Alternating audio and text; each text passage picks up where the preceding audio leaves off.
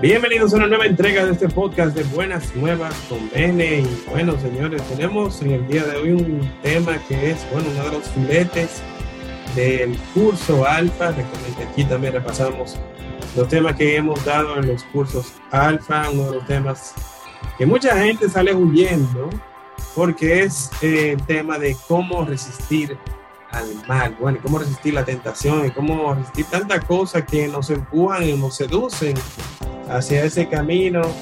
Eh, el día de hoy tenemos, bueno, estamos el señor Máximo y yo listos para comentarles un poco de, de cuál es el approach Mene en cuanto a este tema. Entonces, eh, buenas noches, ¿qué tal?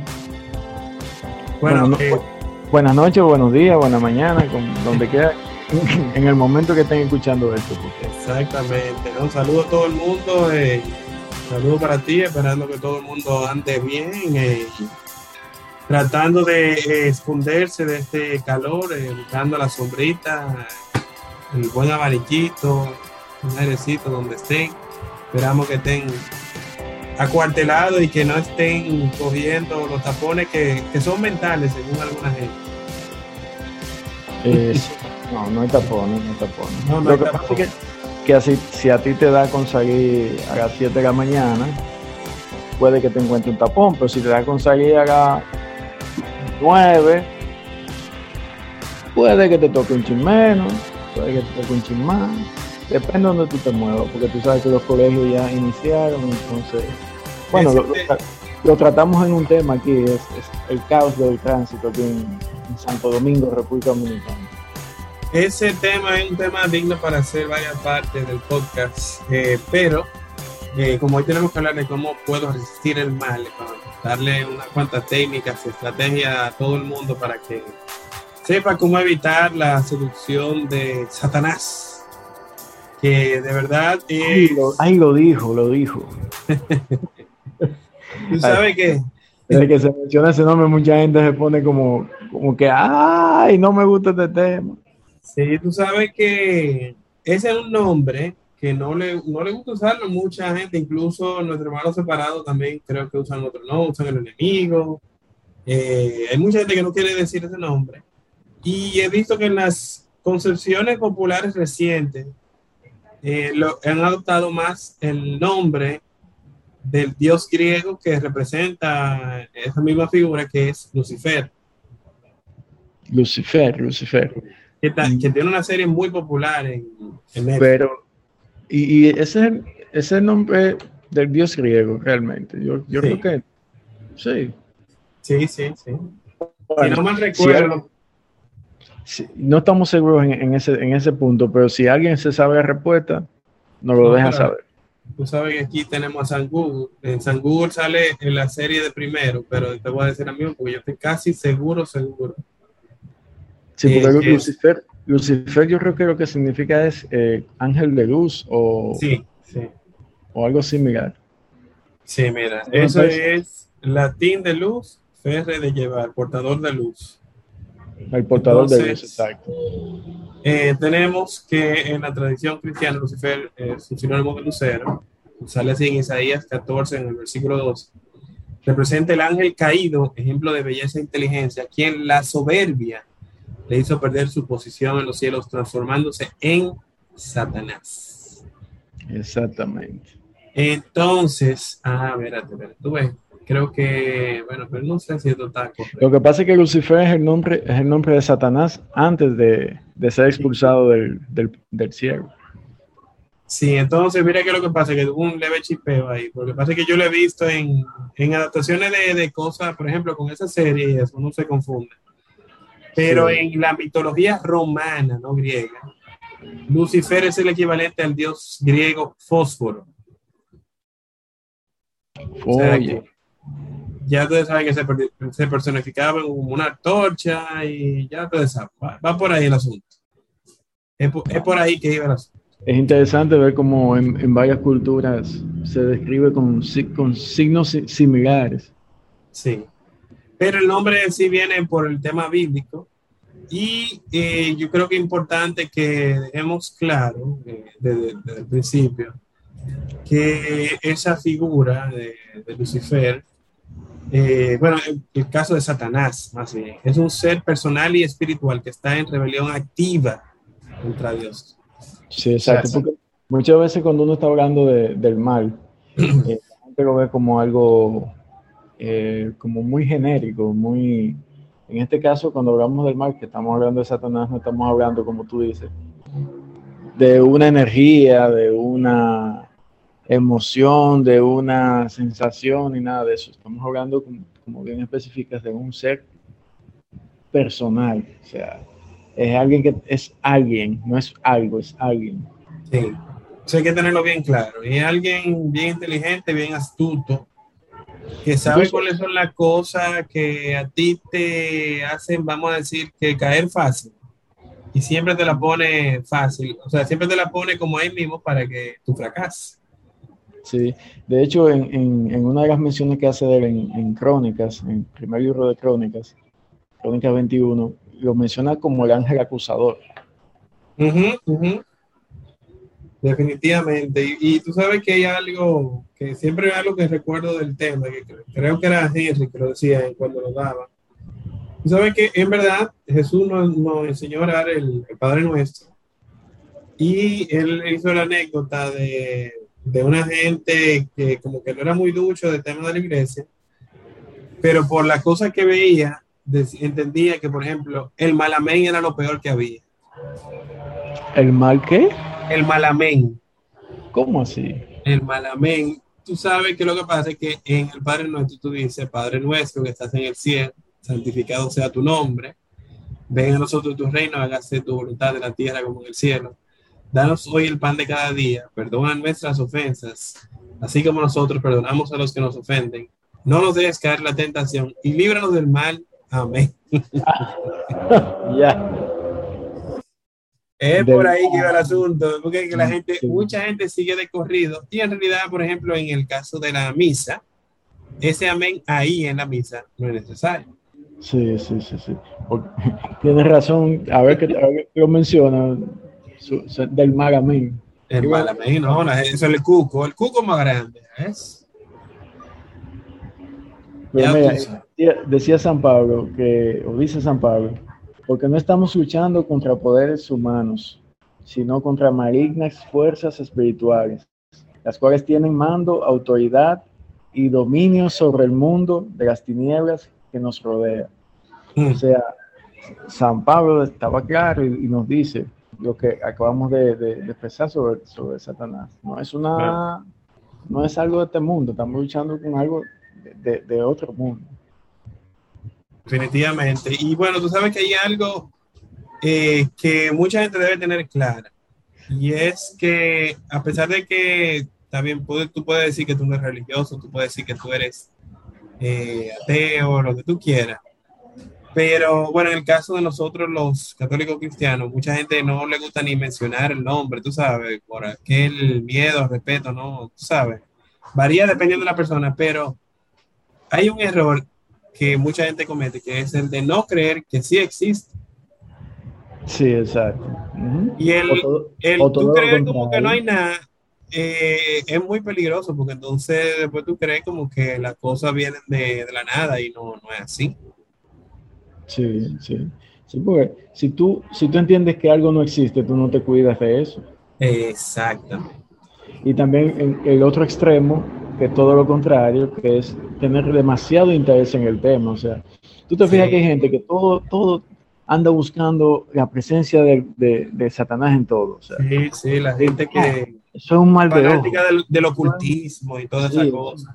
Que no, que mira, que, que Lucifer, que la cosa, o sea, estar tan pendiente de eso tampoco es sano. Y, y ambas cosas le dan fuerzas a Satanás para manifestarse en, en la vida de las personas. Porque, y tomando en cuenta que sus cualidades principales son que es astuto, malvado y poderoso. Sí, sí, sí. no se debe olvidar eso. Señores, son principales. Hay algo que, con eso del, interés excesivo, miren, saben que quizá ustedes no conocen mucho, pero yo tuve eh, la oportunidad, si le quiero llamar de alguna forma, de que una, vez que yo trabajé en un sitio donde había un compañero de trabajo que él supuestamente, yo nunca lo confirmé, pero me lo dijeron varias personas que él era, eh, él practicaba el satanismo. Evidentemente yo siendo católico, me sorprendí mucho cuando me dijeron eso. Yo, ¿cómo así?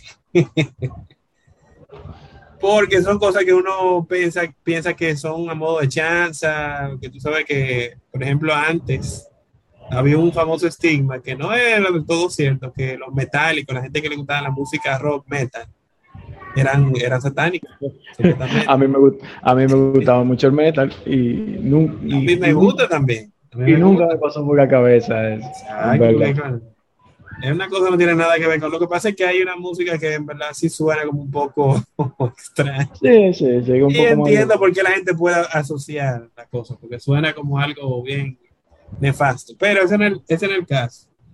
Entonces, hay que tener cuidado porque tú estar eh, no, no indagando, sino como interesado. Demasiado interesado. Entonces puede llegar un, un, tipo de fanatismo que no es para nada aconsejable.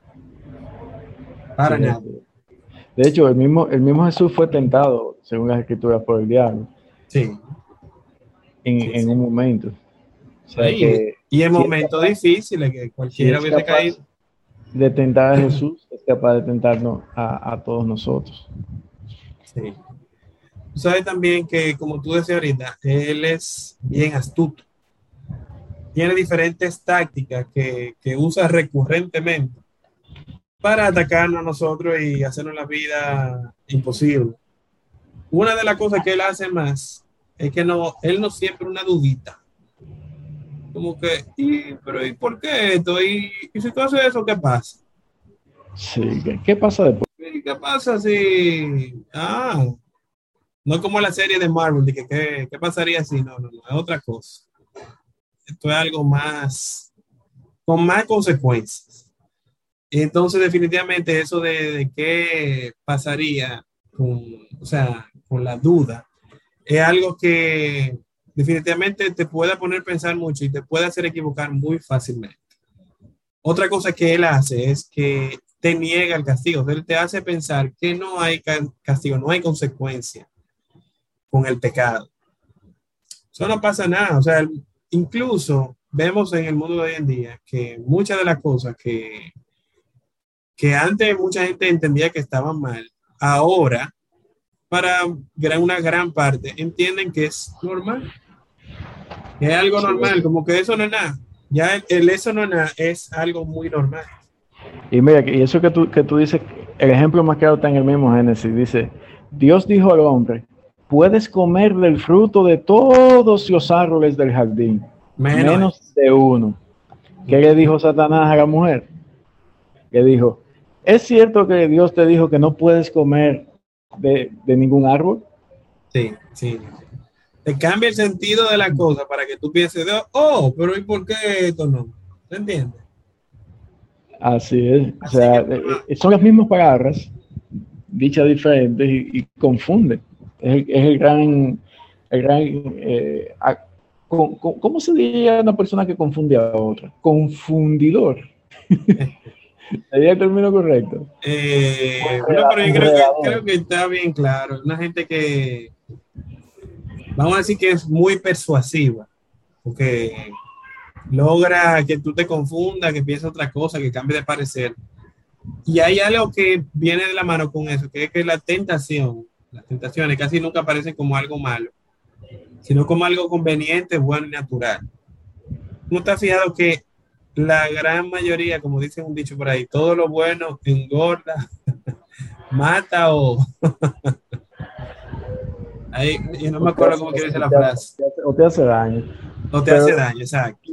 Lo interesante de eso es que no es solamente que, que, que te tienta y que niegue el castigo, sino que después que tú caes en el error, en la maldad, entonces el mismo te acusa. O sea, tú no, nosotros hemos visto a lo largo de, nuestra vida como cristianos cómo personas que están buscando a Dios, están eh, haciendo su esfuerzo, en un momento determinado fallan, como fallamos todos. Sí, Pero luego de ese fallo se alejan totalmente de la iglesia porque ya no se sienten dignos de, volver a la iglesia. Sí. Y eso es, eso es obra de, Satanás. Sí, Satanás Te, pone la duda. Hace que tú te alejes. Te pone la tentación y después que tú cometes el pecado, te dice, y tú no eras el que decía tal cosa, y tú vas a volver a la iglesia. Tú eres un hipócrita. ¿Cómo tú vuelves a la iglesia si tú hiciste tal cosa? Esa, esa, es su, su, su, su, fortaleza real. A ver, ¿cómo, cómo, ¿cómo podemos nosotros evitar tanta, tanto la influencia de, en, en, la vida de cada uno?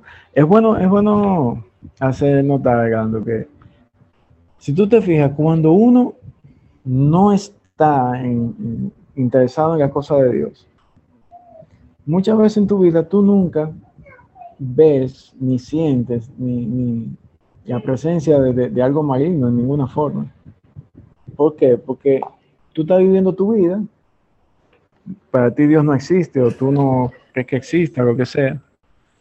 El diablo no te molesta. ¿Por qué no te molesta? Porque tú estás en su equipo, como cuando hay dos equipos pelota. Tú, uno juega para Saga, otro para Licey. Entonces, mientras tú eres de un equipo, el del otro equipo no te tira. A ver, cuando tú dices, no, yo soy de tal equipo, entonces los demás se interesan en ti y dice, comienzan a atacarte. lo mismo pasa con esa fuerza que dice San Pablo, que cuando tú te decides a tomar el camino de Cristo, a mirar a Cristo, llamas la atención un poco de, Satanás y te mira y, trata de buscar la forma de alejarte de él. Sí. Por eso muchas personas dicen, no, porque eh, yo no creo en, en, toda esa cosa, que sí o qué, pues es que tienen ese temor, que en algún momento se acercaron a Dios y sintieron lo contrario, pero esas son las técnicas de, del mal del acusador. Sí, tú sabes que ya lo, mira, ya, lo que encontré aquí, de una presentación que yo, que yo hice del tema hace un tiempo. Tú sabes que Pablo nos aconseja que hagamos frente a las artimañas del diablo, porque nuestra lucha no es contra seres humanos, sino contra poderes, contra autoridades, contra potestades que dominan este mundo de tinieblas, contra fuerzas espirituales malignas en las regiones celestiales. Eso sale en Efesios 6, en el versículo del 11 al 12. Entonces, según Pablo, también él señala que el diablo y sus secuaces no se deben subestimar, porque son astutos, son poderosos, son malvados y no deberíamos, por tanto, sorprendernos cuando somos hostigados por el enemigo. Estas son cosas que uno le está diciendo no para asustar a nadie, sino para que uno esté claro. ¿Entiendes? Porque hay cosas que hay que saber eh, manejarla. Y tenemos muchas, gracias a Dios, muchas armas para cómo combatir eh, el mal. Hay muchas armas. Tú sabes que me gustaría mencionar algunas cositas antes de que, de que podamos saber cómo, cómo defendernos. Y es que el diablo simplemente lo que busca es que tú seas desobediente, o sea, que desobedezca las leyes de Dios. Y cuando uno desobedece a Dios, te da vergüenza y huyes de Dios. Y ese huir de Dios, esa separación, es lo que hace que tú dejes de tener una relación con Dios. Dios siempre está ahí para uno, pero uno como consecuencia de haber eh, caído en esa tentación, se aleja entonces de Él y pierde esa relación. Y algo importante de las tentaciones es que, si bien es cierto que siempre existen para todos nosotros, en cualquier ámbito, pero una cosa es la tentación, otra cosa es el dejarse seducir por ella y actuar. O sea, el que tú tengas una tentación en un momento determinado de hacer algo que no es correcto, no quiere decir que tú seas la peor persona del mundo, que ya tú estás condenado por eso, aunque Jesucristo dijo eh, en su momento que el que peca en, en, su mente ya pecó, en su corazón. Pero hay una diferencia entre pensar las cosas, sentir la tentación y accionar. Son dos cosas que sí están ahí. si tú tienes una tentación de hacer algo malo, tú debes hacer una, una digamos, una visión de, de, lo que tú estás sintiendo, hacer un, acto de, revisar y de, al momento de confesarte, decirlo. Pero el actuar, el accionar, depende totalmente de uno. Realmente sí. Incluso, mira, que estoy viendo la cita aquí de Santiago primero, del 13 al 15. Dice, no podemos, eh, bueno, dice, pero tanto ellos como nosotros somos responsables de nuestro propio pecado. No podemos culpar a Dios o a los demás, ni tan siquiera al diablo. Eso es porque eh, en realidad lo, va dramado con lo que tú estás diciendo. Y cuando la gente rechaza a Dios, empieza a luchar entre sí.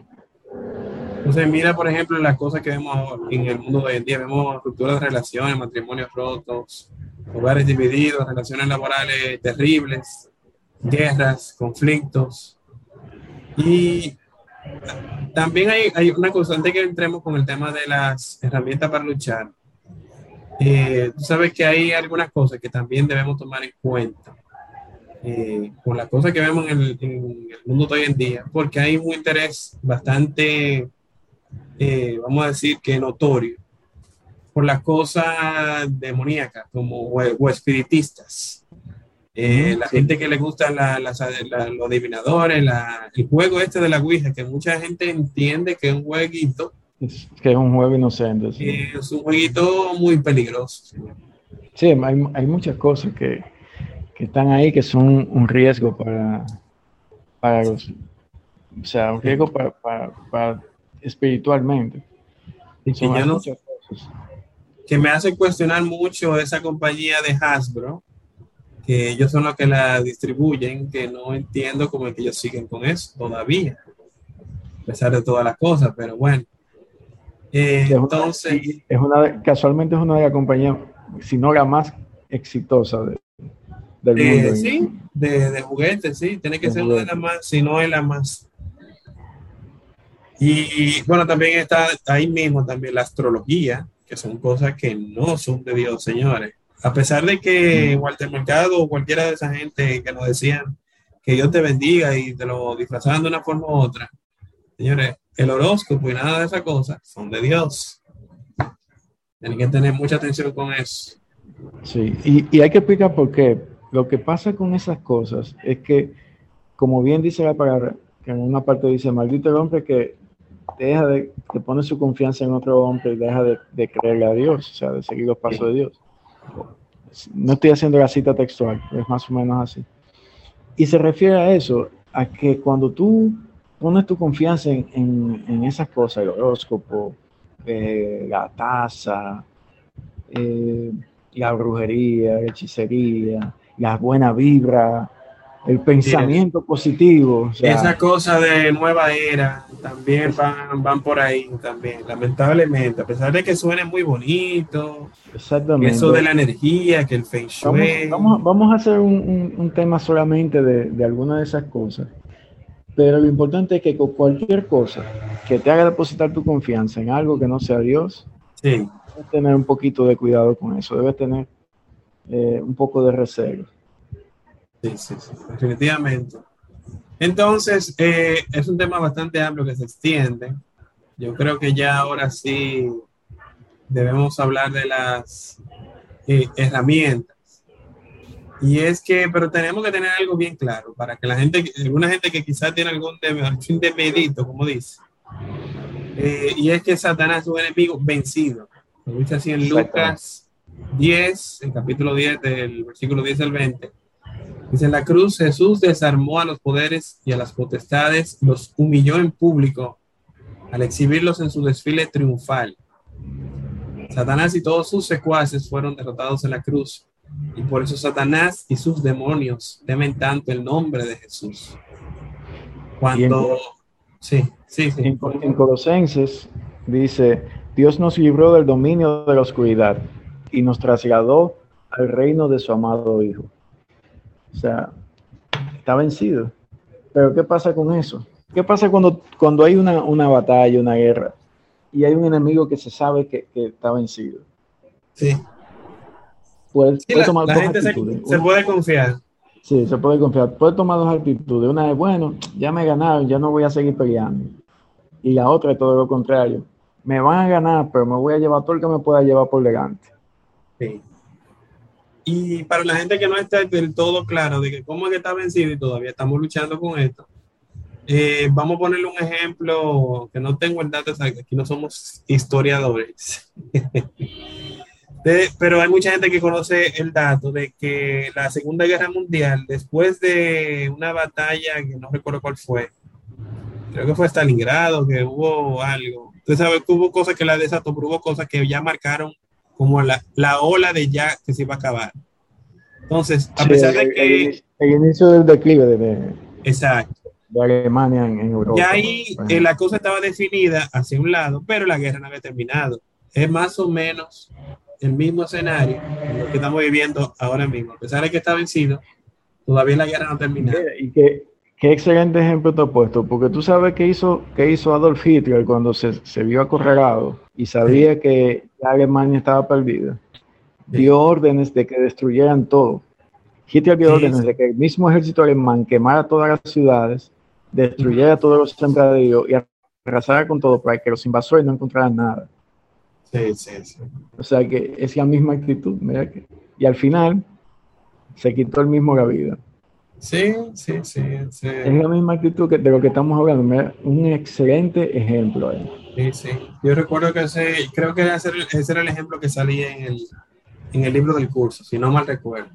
Y gracias a Dios no le hicieron caso a sus generales y lo, lo desobedecieron. Porque Sí. si no, imagínate.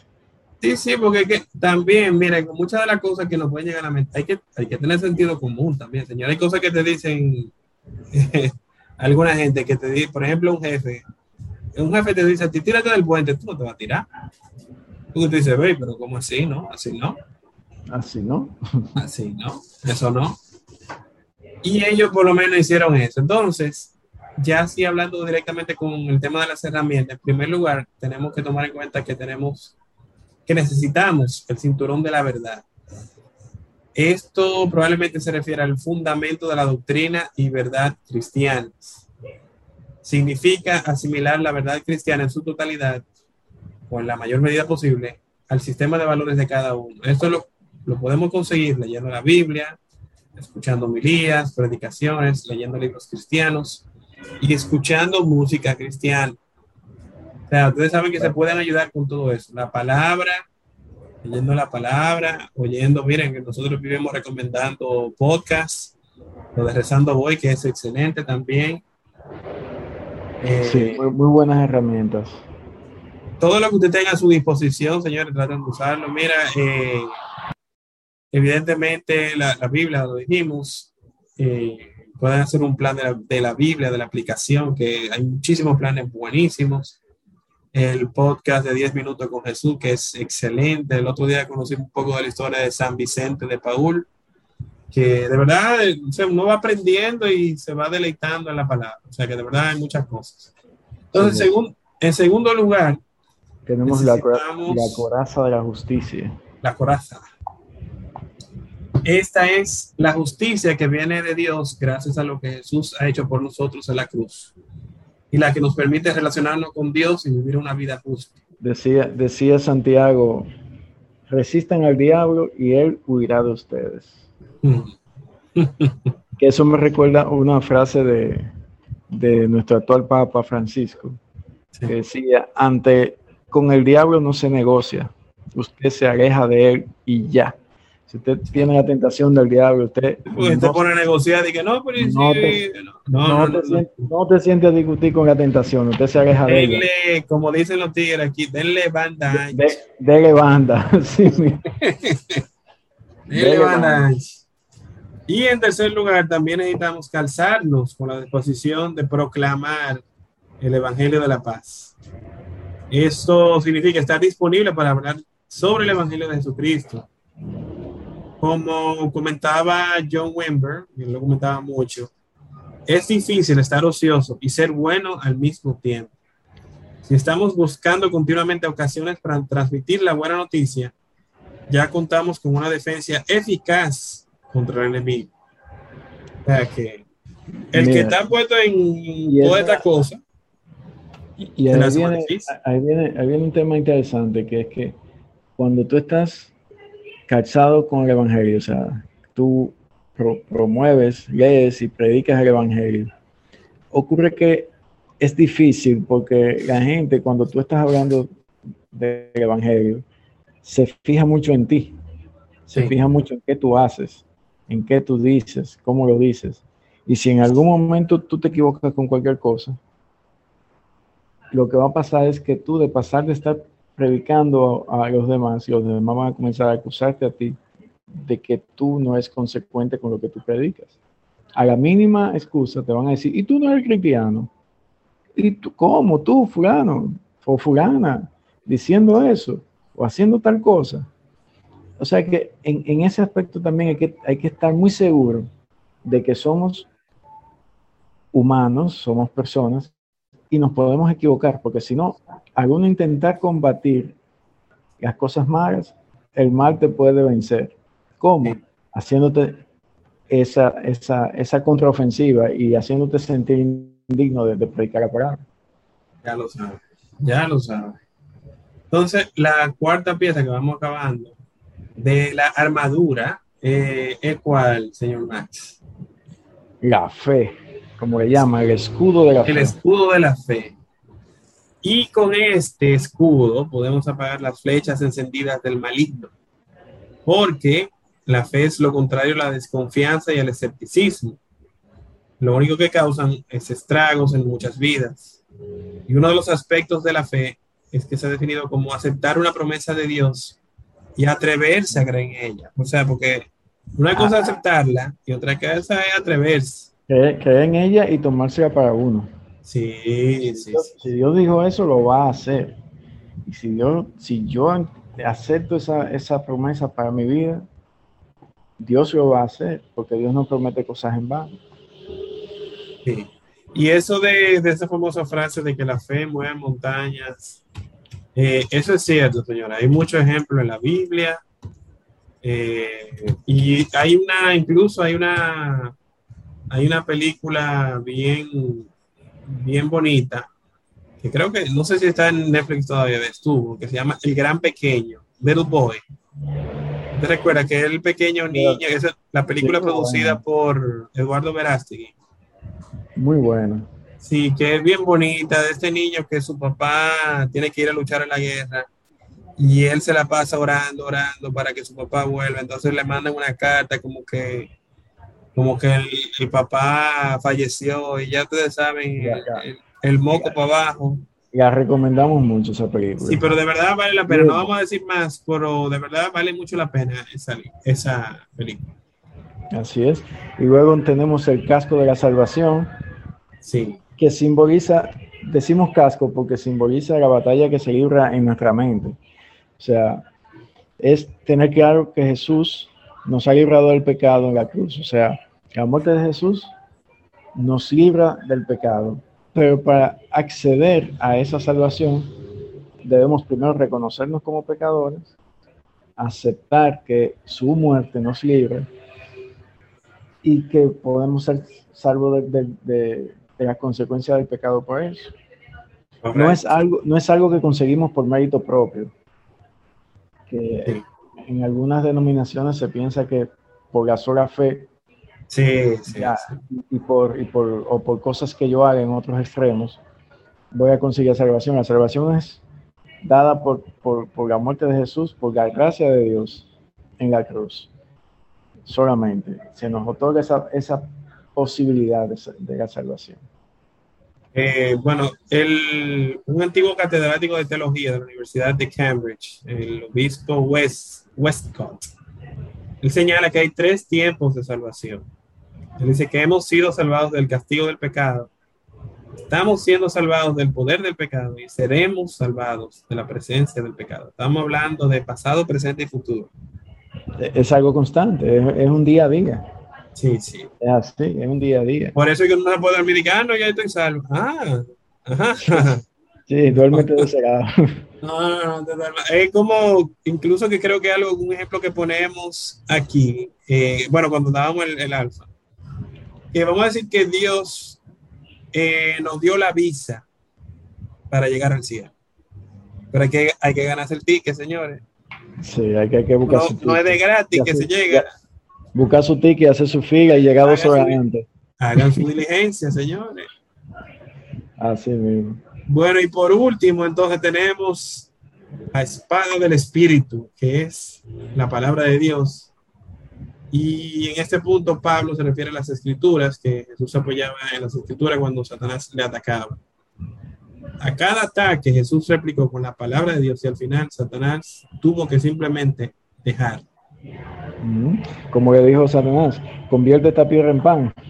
Jesús le las escrituras, no solo de pan vive el duro. Mete mano.